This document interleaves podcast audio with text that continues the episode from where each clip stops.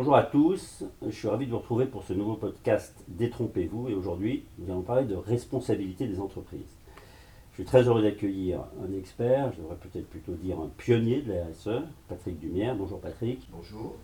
Donc Patrick, vous enseignez à Centrale Supélec, à HSC, à Sciences Po, vous conseillez de très nombreux dirigeants sur ces sujets-là. Donc moi je vais vous interroger sur le comportement des entreprises, sur leur façon de faire du business aujourd'hui, tout ça, ça n'a pas de secret pour vous, ça n'a plus de secret pour vous, parce que ça fait plus de 30 ans que vous suivez les entreprises. Et je suis très impatient de savoir si les entreprises qui s'engagent à avoir une attitude irreprochable sont réellement sincères. Qu'est-ce qui se cache derrière les beaux discours, les belles promesses? Mais pour commencer par le début, est-ce que vous pouvez nous donner une photographie de ce sujet, de cette idée de la, responsabilité à l'échelle du monde? Si on veut regarder quelle est la situation du sujet à l'échelle du monde aujourd'hui, on est d'une part un peu déçu parce que ça reste quand même une vision un peu marginale, poussée essentiellement par les Européens. Euh, les Européens ont investi beaucoup dans ce qu'on appelle la finance responsable, qui sont euh, des choix euh, d'allocation d'actifs dans des entreprises qui font des efforts en faveur du climat et qui ont une régulation éthique importante. Les, les États-Unis ont poussé depuis quelques années quelques enjeux très fondamentaux. Il faut leur reconnaître que c'est eux qui ont poussé le respect des droits humains, qui ont poussé la lutte contre la corruption. L'Asie euh, suit faiblement parce qu'elle ne veut pas que ça soit une barrière à l'entrée de ces, produits. Quand je parle d'Asie, c'est essentiellement, essentiellement la Chine. Et pour le reste, on est encore dans l'idéologie traditionnelle qui inspire l'ensemble du business, c'est faire de l'argent et avoir une démarche de croissance qui, pas vu, pas pris respecte la loi quand elle peut, mais enfin pas vu, pas pris. Et c'est toute la difficulté dans les pays émergents où il y a une défaillance des États, et c'est en grande partie pour ça que les organisations internationales ont poussé la RSE comme règle du jeu, l'OCDE appelle ça le code de responsabilité des, affaires, hein, Business Responsible Conduct, que chaque État normalement doit faire respecter, et euh, parce que euh, vous avez euh, dans ces pays une très faible, un très faible encadrement législatif ou normatif. Donc vous voyez, la situation, elle est extrêmement différente selon les, les continents, mais si on considère qu'on a à peu près 50 000 entreprises qui font le commerce mondial aujourd'hui, vous en avez à peu près moins de 20% qui publient, à des engagements, adhèrent à des cadres, et donc qui ont un discours sur le sujet. En réalité, euh, vous avez un classement mondial qui s'appelle Robeco Sam, qui sert à l'indice pour la bourse de New York, le Dow Jones Sustainable Index, et vous avez 800 entreprises répertoriées qui sont capables d'afficher sur ce sujet des résultats. Donc vous voyez, rapporter 800 à 50 000 entreprises, donc un, millier à peu près. Donc on est encore dans un phénomène, si vous voulez, qui est naissant, et c'est pour ça que c'est un combat, au regard de la conception traditionnelle issue de l'après-guerre euh, du, business, euh, théorisée par Milton Friedman, c'est euh, l'entreprise, elle doit d'abord rendre compte à son actionnariat de, de, sa performance. Vous avez écrit un livre il y a, il y a un an, je crois, qui s'appelle La nature politique de l'entrepreneur, et il y a un sous-titre dans votre livre qui dit il n'est pas d'entreprise qui gagne dans un monde qui perd. Alors on n'y est pas du tout. Alors on n'y est pas parce que euh, la vraie question c'est est-ce que les problèmes ne vont pas plus vite que les solutions mises en œuvre ou proposées par les entreprises aujourd'hui? C'est ça la grande question, c'est celle de la vitesse relative entre euh, une activité économique qui sert de plus en plus de personnes et dans, les classes moyennes euh, des pays émergents, c'est clair aujourd'hui. On a élevé le niveau de vie collectif incontestablement. On a aux, aux extrêmes quand même élargi un peu les, les, écarts, des gens plus pauvres, euh, à peu près 800 millions dans, dans, dans, le monde dont on n'a pas résolu la, situation, et euh, des gens extrêmement riches qui concentrent l'investissement. Donc là, on a une situation euh, qui est le fait qu'on est dans un risque que le monde connaisse des fractures et des problématiques de ressources d'une part et des problématiques sociales d'autre part. Donc au sommet de Johannesburg, au sommet du monde en 2002, cette phrase a été au cœur un peu du nouveau dialogue qui s'est noué entre les ONG qui, et, le business représenté par une organisation qui est le World Business Council for Sustainable Development, et on ne voulait pas se parler jusqu'à cette époque. Les ONG et euh, les entreprises étaient dans des postures extrêmement conflictuelles. Et on a dit, attendez, euh, si euh, le monde se casse la figure, tout le monde se cassera la figure. C'est aujourd'hui la sonnette d'alarme du reste, parce que la question climatique est en très grand risque. Et nous n'y sommes pas. Nous sommes dans la phase de prise de conscience, on est dans la phase de l'inventaire scientifique, on est dans la phase de recherche de solutions. Merci à la négociation de Paris d'avoir posé le cadre, mais son application est très très loin. Si vous prenez simplement un petit chiffre qui vaut ce qu'il vaut, si on exploitait l'ensemble des réserves qui sont à disposition aujourd'hui euh, des entreprises pétrolières, si on les laisse mettre sur le marché ceci, vous êtes à plus 11 degrés de réchauffement sur la planète. Bon, mais c'est dit. Euh, ça n'est pas possible. Euh, donc vous voyez bien qu'il va falloir changer des modèles. Il va falloir les transformer. Alors on a commencé très largement. Et ce changement de modèle, Patrick, ce changement de modèle, vous dites, vous écoutez 80% des entreprises finalement continuent à être dans le modèle ancien. Euh, je lisais l'autre jour une étude Kantar qui disait que pour 75% des jeunes, euh, les entreprises d'aujourd'hui n'ont pas de futur parce qu'elles n'ont pas de sens. Qu'est-ce qui fait ou qu'est-ce qui peut faire qu'on aille plus vite pour changer le modèle et répondre aux enjeux évidemment qui sont les nôtres? Je crois que tous les, scientifiques et tous les acteurs qui sont investis assez nombreux dans ces sujets ces dernières années, on la même, partage la même réflexion. Euh, on a une question anthropologique, c'est une question de civilisation assez fondamentale. C'est est-ce que l'espèce humaine est capable d'anticiper ces risques Est-ce qu'elle est capable de bouger autrement que sous la contrainte et sous la pression? Est-ce que vraiment on prendra les décisions qui s'imposent sur le climat avant qu'on ait atteint un, niveau de température et surtout un accroissement qui nous pose problème? Bon, euh, la question pour l'instant est non. Parce que nous ne disposons pas euh, d'une structure de gouvernance mondiale qui permet de peser sur les uns et les autres, et la situation tout chacun à l'esprit, d'États-Unis qui ne pensent qu'à eux, d'une Chine qui s'intéresse d'abord à son avenir, et là, vous n'avez pas les clés. Donc la réponse, euh, non, on ne l'a pas.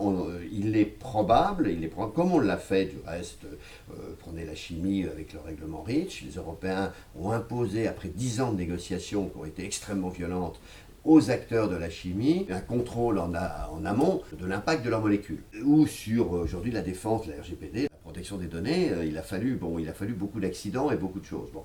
On n'a jamais procédé que par des règlements post-crise ou des lois post-crise. Bon, c'est peut-être, c'est ça la question qui nous est posée. C'est la contrainte. La contrainte par l'échec, la contrainte par l'échec. C'est évidemment très triste de constater ceci, mais euh, ça met en cause notre propre incapacité collective à anticiper. A quelque chose d'important qui s'est passé, il me semble, c'est concernant la loi Pacte. Est-ce que vous pouvez nous en parler? Oui, la loi Pacte elle contient énormément de mesures aujourd'hui pour accélérer la capacité des entreprises à avancer et à contribuer un peu à la société, créer des entreprises à mission, elle développe un certain nombre sur l'investissement responsable auprès des épargnants, euh, la place des administrateurs salariés, mais elle a un apport essentiel dans la définition, c'est que notre code civil qui dit ce qu'est une entreprise, date de 1804, et euh, il est centré uniquement sur le patrimoine des actionnaires. On n'avait pas changé ceci, ce qui faisait que la France était un des pays où cette définition de l'entreprise était la plus loin de ses autres parties prenantes. Et donc, dire qu'une entreprise, non pas une entreprise, puisque dans la, loi c'est une société, mais qu'une société est gérée dans l'intérêt des, des, associés, virgule, prenant en compte euh, l'intérêt des enjeux sociaux et sociétaux, c'est une transformation qui est politique essentielle. Alors, la loi a évité les risques de contentieux en laissant l'interprétation de cette prise en compte à la gouvernance même de l'entreprise. Mais c'est un constat que fait la loi, et euh, quand la loi s'en mêle, ça a forcément des effets et sur les esprits et sur les cadres ensuite euh, comportementaux, eh bien, de dire que la seule raison faire une entreprise n'est pas que de rémunérer l'actionnaire, mais qu'elle doit aussi ne pas créer d'impact négatif et si possible avoir des impacts positifs, hein, ce qui est la définition pure et dure de euh, la RSE. En réalité, ça rappelle un débat qu'on a en économie depuis plus de 100 ans sur ce sujet, qui s'appelle le règlement des externalités. Hein. Quand vous installez euh, une usine sur une rivière, eh bien, euh, vous polluez en aval. Bon,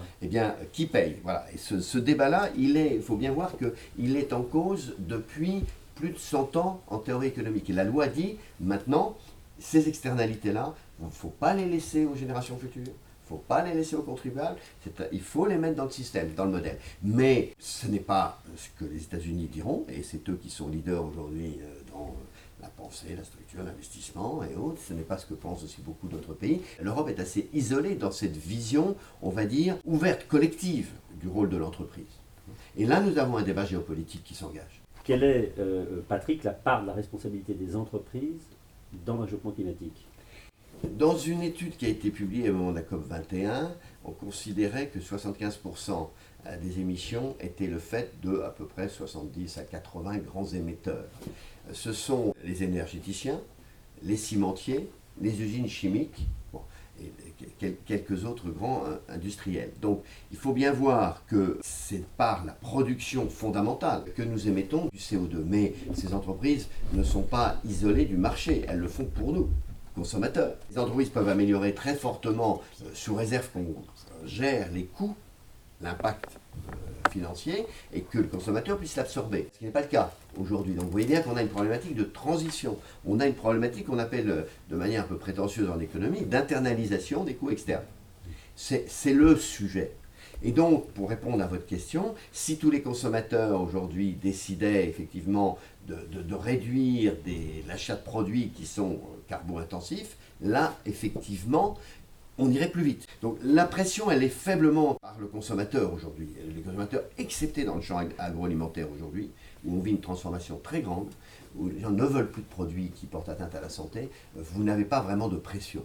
Vous avez une pression de quelques investisseurs qui aujourd'hui font très attention à ne pas accumuler des risques à terme dans leurs actifs. Ils ne veulent pas de charbon, ils ne veulent pas euh, de, sociétés qui demain euh, vaudront beaucoup moins cher parce que on voit bien qu'elles contiennent des risques euh, environnementaux et sociaux, mais le basculement se fera le jour où les consommateurs exerceront leur pression extrêmement forte, ce qui suppose qu'on leur donne de l'information, ce qui suppose qu'eux-mêmes aussi aient des marges de manœuvre financières. Il faudrait élever, faire payer le coût du carbone émis à tout automobiliste. Mais euh, est-ce juste et est-ce possible euh, de demander à tous les automobilistes d'augmenter de 30 à 40% le prix de l'essence aujourd'hui? Bon, là, vous avez à travers la question la réponse. Donc, comment allons-nous le faire? Progressivement et, par étapes. Donc, vous pensez qu'on changera les choses par la pression des consommateurs? Oui. Premièrement, prioritairement. Par la réglementation Qui est Par la contrainte, pas tant que ça. Qui est, qui est une incitation, elle a sa limite. Et par la prise de conscience des entreprises. Je reviens à une expression que vous donnez dans votre livre. Vous parlez de responsabilité politique de l'entreprise. Avec une expression, je crois que vous avez pris un professeur de l'ESSEC.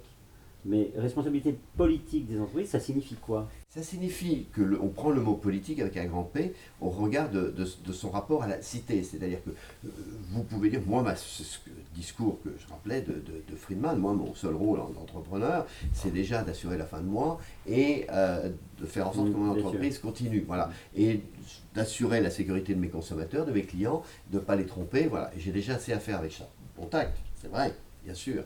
Mais simplement, si j'ai des produits qui sont à risque, euh, si je joue un peu avec la législation euh, sociale, environnementale, si euh, je suis totalement indifférent à tout ce qui se passe autour de mes usines ou de mes sites et autres, je ne suis pas un peu un citoyen dans cette approche. Je comprends. Et donc, politique va dire, ben, j'ouvre les fenêtres. Hmm. J'ouvre les fenêtres, je regarde ce qui se passe autour. Et donc, je vais modifier ma conception même sur mes produits, sur mes modes, mes process et sur mon discours pour m'intéresser à la cité. D'accord. Mais vous y croyez vraiment? Vous pensez que dans 30 ans, 40 ans, 50 ans, 100 ans, les entreprises ont réellement cette posture politique? Oui, ça, va devenir le modèle dominant pour, euh, pour des raisons qui sont objectives. D'abord pour des raisons physiques, c'est-à-dire qu'on ne pourra pas prélever sur le stock de ressources naturelles autant qu'on le veut. Donc euh, les standards, si vous voulez, les standards de normes soit législatifs, internationaux ou simplement volontaires, euh, permettront de faire ceci. D'autre part, vous allez avoir une transparence accrue et donc le consommateur, on n'est pas très loin de ce moment-là, le consommateur pourra avec son smartphone euh, aller savoir sur un produit qui le fait et euh, celui qui l'a fait, comment cette entreprise est plus ou moins bien notée et si elle fait les choses correctement. C'est ça qui va faire bouger les choses c'est l'alliance du numérique et de euh, la conscience du consommateur. Vous notez un changement par rapport euh, aux générations patrons. Ça fait les nouveaux patrons, ceux qui ont aujourd'hui entre 40 et 50 ans, sont plus sensibles évidemment à ces sujets-là et auront plus rapidement euh, la volonté de, changer les choses. Cette question m'a toujours un peu obsédé, c'est de savoir pourquoi un chef d'entreprise allait plus vite qu'un autre. La réponse est assez simple en réalité, c'est une question culturelle. C'est une question de ce qu'on va dire de, pour tout un chacun de son rapport au monde. Euh, si je suis euh, dans une conception personnelle de la vie euh, qui est extrêmement égotiste, je ne vais pas beaucoup me poser cette question. Je suis un extrême rationnel, je ne poserai pas cette question. Si j'ai un rapport au monde plus ouvert, une préoccupation sur le sens de la vie et autres, je, je ferai attention. La, réponse, elle est là. je n'en connais pas d'autres. Et donc, on, va, on va dire que c'est aussi ça, la civilisation, un rapport au collectif. Et donc, soit on le subit, parce que quand vous vivez en Côte d'Ivoire, il y a les problèmes autour de vous de manière plus dure que quand vous êtes dans une ville protégée. Hein. Mais si vous êtes à Bordeaux, où la vie est agréable. Non, mais c'est aussi simple que ça. Et puis, selon que vous avez un rapport aux autres euh, attentif ou, un rapport extrêmement cynique, ne Je crois que la réponse, elle est dans la culture et dans le rapport au monde. Est-ce que je m'intéresse à cette euh, planète? Est-ce que mon sens de la vie euh, se limite à mon univers ou est-ce que je l'élargis aux autres? Quel exemple vous pourriez nous donner, soit d'entreprises, soit de groupements d'entreprises qui euh, ont des effets très encourageants Il y en a pas mal. Il y a aujourd'hui, je dirais, une petite cohorte d'entreprises assez avancées qui vont des entreprises qui ont revu, alors c'est le cas de la chimie en partie, qui ont revu par exemple leur portefeuille de produits et euh, analyse euh, les impacts de produits et lorsque vraiment ces produits ont trop d'impact négatif, les retire de leur portefeuille. Mmh. Solvay a fait cette démarche. C'est euh, je vais donc baisser mon chiffre d'affaires, ce qui est une décision courageuse. Je vais baisser mon chiffre d'affaires sur des produits qui sont à impact négatif pour augmenter sur des produits à impact positif qui nécessite là justement un, nouveau management. La cosmétique fait ce travail aujourd'hui de manière importante en revoyant que l'emballage et aux formules l'impact de ces produits. L'automobile, je dirais, le subit mais le fait. Euh, en passant euh, du thermique à l'électrique progressivement. Vous l'avez dans le bâtiment où aujourd'hui on sait faire des bâtiments énergie positive, grand contributeur au CO2, et donc là on a une transformation aussi de la conception et du design. Par euh, l'innovation fondamentalement du reste que les entreprises peuvent relever ce challenge. C'est-à-dire concevoir en amont des produits qui sont beaucoup moins gaspilleurs et émetteurs, le faire dans des conditions qui sont des conditions plus partagées, plus, plus et intéressantes, et associer leurs consommateurs, puisqu'il y a au passage souvent des changements de prix et des changements d'usage et donc là, vous l'avez euh, encore une fois dans l'immobilier, on a beaucoup progressé ces dernières années. Maintenant, il faut l'intégrer dans les coûts. Euh, ça surenchérit les coûts incontestablement. Mais euh, si vous les lissez dans le temps et qu'on euh, l'impose à tout le monde, là, vous allez avoir, vous avoir une économie vertueuse. Mhm. Donc il y a pas mal de secteurs qui se sont investis aujourd'hui dans ce domaine. Prenez la grande distribution, elle a compris aujourd'hui que ces consommateurs ne voulaient plus acheter de produits qui étaient à risque et donc, ce que Carrefour appelle la transition alimentaire, bah, c'est devenu aujourd'hui leur axe stratégique. Donc, euh, on est dans des transformations. Maintenant, ces transformations sont-elles assez rapides, sont-elles assez fortes, assez substantielles pour affronter les enjeux qu'on évoquait? C'est la question qui est posée en termes de responsabilité. Vous parlez de Carrefour. C'est vrai que je pense à, cette campagne qu'ils viennent de lancer sur Act for Food. Oui. Je pense à Danone, qui aussi euh, est parti sur une campagne de publicité euh, mmh. récente sur One Health, One Planet. Mmh. Il y a BNP Paribas qui parle beaucoup de positive banking. Alors là, on est un peu dans le monde de la com, de la pub. il y a une traduction communication, mais euh, je, je, dirais au crédit de ces entreprises qu'au départ, il y a une euh, réflexion stratégique sur le sujet. BNP Paribas s'est beaucoup investi sur l'analyse qu'on appelle ESG, environnement social, gouvernance de ces investissements, le fait très sérieusement avec des outils qui sont euh, extrêmement euh, solides. Euh, Carrefour passe en revue ses produits et augmente l'offre de produits plus durables par rapport à d'autres. Danone a toujours fait depuis le départ, c'était une entreprise qui avait dit que sa mission était aussi la santé mm. et pas simplement l'alimentation, et donc a des démarches dans ce domaine positif. Ça ne veut pas dire que tout est résolu, ça ne veut pas dire que les solutions sont là, personne ne le prétend, pas ces entreprises non plus, mais il y a un moment alors peut-être parfois avec excès, où les entreprises communiquent là-dessus pour aller chercher la reconnaissance du consommateur. Car la difficulté, je le redis, c'est le fait que le consommateur, vous et moi, euh, fassions des choix qui soient des choix qui encouragent ceci. évidemment, si vous ne dites pas, regardez mon entreprise, ce qu'elle fait, c'est bien, c'est pas mal, le consommateur euh, n'aura pas envie d'eux. Alors la question, c'est de ces allégations, euh, du ton, de la vérité de ce discours. Et donc là, il y a un défi de communication. Il ne faut pas dire des choses qui ne sont pas vraies. Et en même temps, il faut que le consommateur soit associé pour ne pas gaspiller ou faire de mauvais choix. Donc vous voyez, c'est là où on a une, une difficulté euh, et parfois, le consommateur dit Moi, cette information ne me, va pas, elle n'est pas suffisante, donc vous me racontez des histoires, et donc il va se braquer par rapport à ça. Si on revient sur le défi de, communication du sujet, c'est-à-dire, il y a d'abord, et vous le précisez bien sur les entreprises qu'on a citées, une décision stratégique. Cette décision stratégique, évidemment, on a envie d'en parler, donc on fait de la communication. Et cette communication, elle est plutôt bien perçue, vous avez des éléments là-dessus, par le grand public, ou elle est toujours un peu en greenwashing, toujours un peu suspecte Elle reste suspecte pour des raisons assez, euh, là aussi factuelles. D'abord, on part d'un historique. Les entreprises ont, entre guillemets, beaucoup à se faire pardonner sur des démarches quand même qui ont été depuis 20 ans, 30 ans, 40 ans, très gaspilleuses et avec une incitation à la consommation euh, qui était loin d'être responsable. Donc le public, il a appris à euh, distinguer dans le discours ce qui était de l'ordre de l'incitation à consommer pour consommer et de ce qui pouvait être parfois plus informatif et plus, plus véridique. Maintenant, euh, comme ça n'est pas la loi générale et qu'il y a quand même beaucoup d'allégations qui sont un peu excessives, le public prend ses distances. et les médias font assument leur rôle de dire attention, ça, ça n'est pas vrai, ça, ça n'est pas ça. Donc on est quand même dans la controverse on est quand même, euh, aujourd'hui c'est extrêmement difficile dans le monde alimentaire de s'y retrouver. on va se rabattre sur le label bio. Celui-là au moins on se dit celui-là il doit être à peu près protégé. Mm.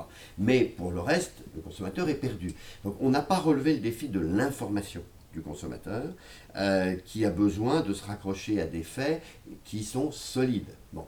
Et c'est tout le sujet qu'on a avec euh, aujourd'hui, euh, par exemple, la, question des pesticides ou autres, où on ne sait pas très bien si celui-là, il est mis, on va dire, respect des normes, faible usage et autres. Donc le consommateur n'a pas aujourd'hui les moyens de juger assez facilement, assez clairement ce qui se passe, mais il va l'avoir très vite par le numérique, par les bases de données. Et la révolution, elle est en cours dans ce domaine. Une initiative comme Yuka, aujourd'hui, elle ouvre une brèche. Bien sûr. Elle ouvre une brèche. Mais, mais quel, quel, conseil vous donneriez à des directeurs de la communication sur ce sujet-là? Parce qu'ils ont une, nécessité, évidemment, de montrer euh, qu'ils sont sur le bon chemin. Ils ont une nécessité de convaincre les consommateurs. Ils ont une nécessité de développer l'image. Je rappellerai ce que je leur ai souvent, souvent dit depuis des années en les mettant un peu en cause, euh, c'est-à-dire qu'il faut qu'ils changent de registre. Euh, on est en matière de communication depuis, euh, merci à la publicité, sur le registre de la séduction et le registre de la promotion. Et vous ne pouvez pas informer le consommateur sur des démarches qui sont responsables ou durables si vous ne rentrez pas dans la démarche de l'information. Et l'information, ce sont des faits, ce sont des contrôles, ce n'est pas la même chose. Et là, euh, il faudra que les personnes du marketing et de la communication fassent un peu leur mue dans ce domaine. Alors on va dire, mais euh, tout ça n'est pas très désirable et tout ça euh, n'est pas très attractif et vous allez rentrer dans un monde triste et ennuyeux et austère. Non, pas forcément, pas forcément, pas du tout. Certains, certains réussissent le challenge. mais il y a une contradiction fondamentale à surmonter entre un discours publicitaire qui est un code euh, essentiellement euh, fondé sur le désir et la promesse, et euh, le code informatif qui est fondé sur les faits et la preuve. Néanmoins, il y a quand même une forme d'équation pas impossible, mais très compliquée. Très compliquée. Oui, je pense que, en fait, non, ce sont des habitudes et des inerties. Oui, mais en même temps, souvent, elles en disent pas assez euh, dans le monde de l'hypertransparence, donc elles sont critiquées, en même temps elles en disent un peu trop et elles sont suspectées de vouloir euh, faire leur propre promotion. Enfin, l'équilibre est tout de même très complexe. Dont acte, mais euh, pour autant, il faut bien le rechercher faut bien rechercher. Non, on est quand même, on vit sur la lancée d'une communication publicitaire qui, était, qui est extrêmement ludique et qui se veut euh, extrêmement euh, fantasmique. Et donc là, il va falloir un petit peu, euh, sous la pression des réalités, reculer pour aller sur un terrain en disant voilà ce qui est et être capable de le prouver. Donc vous militez pour une communication de, transparente, informative sur ah les faits ah oui, parce qu'on ne pourra pas, on pourra pas. Alors on peut entraîner par euh, le désir de rendre la planète verte. Bien sûr qu'on peut faire des choses, mais à condition de faire vraiment. Et là, vous aurez toujours cette contradiction entre euh, le souci de vendre, ce qui reste une des raisons d'être de l'entreprise, et le souci de bien faire, qui doit être sa nouvelle raison d'être. Là, on est euh, au cœur des, débats de communication du reste de ces, dernières années, euh, liés aux crises, euh, liés aux attaques des, ONG, et pour lesquels les, les, démarches de communication sont quand même restées extrêmement simplistes et extrêmement premier degré. Je crois que c'est, si le marketing et la communication n'ont pas fait la mue. Donnez-nous un exemple de ce que. Euh, sans, sans, sans, euh, sans, pointer du doigt, mais. Ou des, sans pointer du doigt tel, tel, acteur, mais vous l'avez énormément dans le discours, dans le discours automobile. Prenez le discours publicitaire automobile. il est resté le plus longtemps possible, et il est encore un petit peu, sur un code de la voiture pour un statut social, la voiture pour le mal qui veut s'affirmer, la voiture pour le plaisir de circuler en ville autant que je le veux, etc. Ce qui est tout à fait en contradiction en réalité. Alors d'une part avec l'attente, du reste euh, on veut beaucoup plus de voitures utilitaires moins chères, euh, simples, et puis c'est euh, aujourd'hui une autre façon de concevoir la mobilité. Mais pour faire acheter des voitures qui sont chères, on va utiliser le discours de séduction avant, tout. On va rester dans ce registre-là. Ce registre est euh, contradictoire avec le fait de remettre la voiture à sa place là où elle, doit être. Donc vous voyez bien euh, l'extrême difficulté. Mais euh, je connais beaucoup de créatifs qui vont me dire c'est pas comme ça que j'arriverai à vendre mes voitures. Ah oui. Alors ça veut dire qu'il faut arriver à faire des choix aux consommateurs, ce qu'on appelle un peu une préférence, à faire refaire une préférence, au travers de la responsabilité. Ce que certains ont essayé de faire, euh, essayent de faire à un certain moment, mais il faut susciter la confiance. Il faut, faut créer une très très grande confiance. C'est la démarche de Danone. Danone, c'est sa démarche, c'est de dire venez chez moi parce que moi je vous garantis la santé de mes produits. Et leur impact de moins en moins fort sur l'environnement. Ça ne marche pas toujours. Ça marche pas toujours. Euh, Danone a aussi ses soucis et ses attaques euh, sur son offre ce qui est normal. D'abord parce qu'on ne le fait pas en un jour, parce qu'on ne le fait pas complètement, et parce que c'est une démarche de confiance qui se construit. Mhm.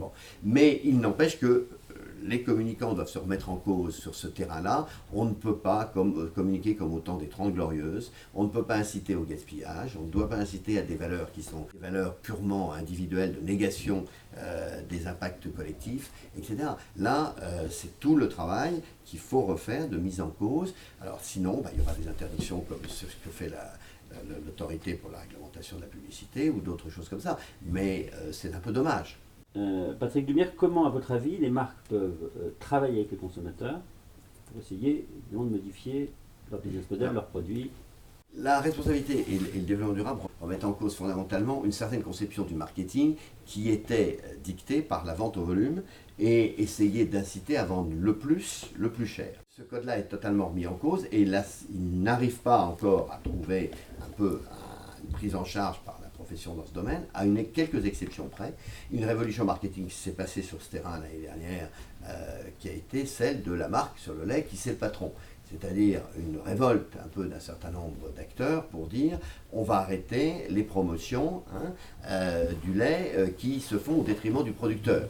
Et donc la marque qui c'est le patron, à travers, ça s'appelle la marque des consommateurs, est partie d'une co-construction du produit avec des consommateurs, avec des échantillons de consommateurs, en disant, voilà, on travaille ensemble, on va redécomposer le prix, on va redécomposer les process, et on va arriver à un prix qui n'est pas très élevé, on va rester autour de l'euro le, litre de lait, et néanmoins, on va s'engager à ce que la rémunération du producteur soit euh, faite, soit vraiment décente soit celle qui soit faite.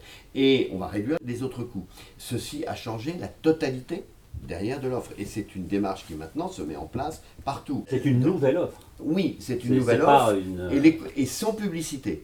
Et sans apport de promotion, ça a été un, vraiment un référendum dans les grandes surfaces autour de ce produit. Ça a marché tout seul parce que le consommateur a dit là, je sais qu'il y a un problème, et là, je vous suis. Bon, euh, alors aidé par Carrefour et d'autres qui ont tout de suite embrayé en disant il faut encourager ceci. Bon.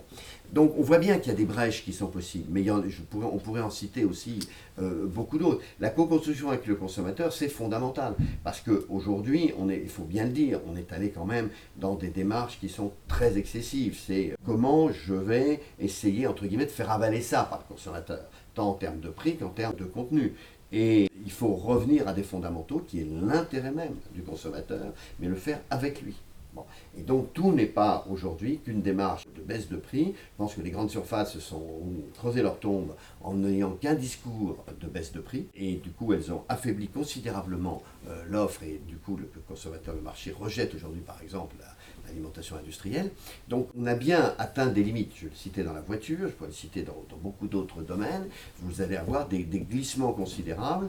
Et dès lors que l'offre s'ouvrira, dès lors que par le numérique l'information sera accessible, dès lors que vous aurez de l'innovation, les grandes marques vont être très en danger. Le temps des marques mondiales arrogantes et dominantes est probablement derrière. Et elles le sentent. Et ceci parce que le consommateur, il est aussi citoyen. Et fondamentalement, il n'ira pas euh, au bout pour scier sa branche. Il y a un moment où euh, il le regardera de près. Mais par le local, probablement. Par euh, des démarches qui seront beaucoup plus significatives mais le temps des grandes firmes mondiales qui veulent dominer le monde sans prendre en compte les intérêts du monde, il est maintenant probablement très mis en cause. Bah, merci beaucoup, Patrick Dumire, d'avoir été notre invité dans ce podcast. évidemment, on va rester optimiste. On souhaite le meilleur pour l'avenir. Ni optimiste ni pessimiste, mais il faut être volontariste. il faut être, fondamentalement volontariste. Et on est sur la, dans le sillage d'une économie de la consommation et de la production qui date de l'après-guerre, d'une époque où il fallait euh, reconstruire. Et euh, on a poussé à l'extrême, tant dans la finance particulièrement euh, que dans le marketing, aujourd'hui une approche par le volume. Et aujourd'hui, il faut une approche qui est celle par la compatibilité avec les attentes des uns et euh, ce que cette planète peut supporter. Bah, merci beaucoup, très bonne journée et à bientôt pour un nouveau podcast.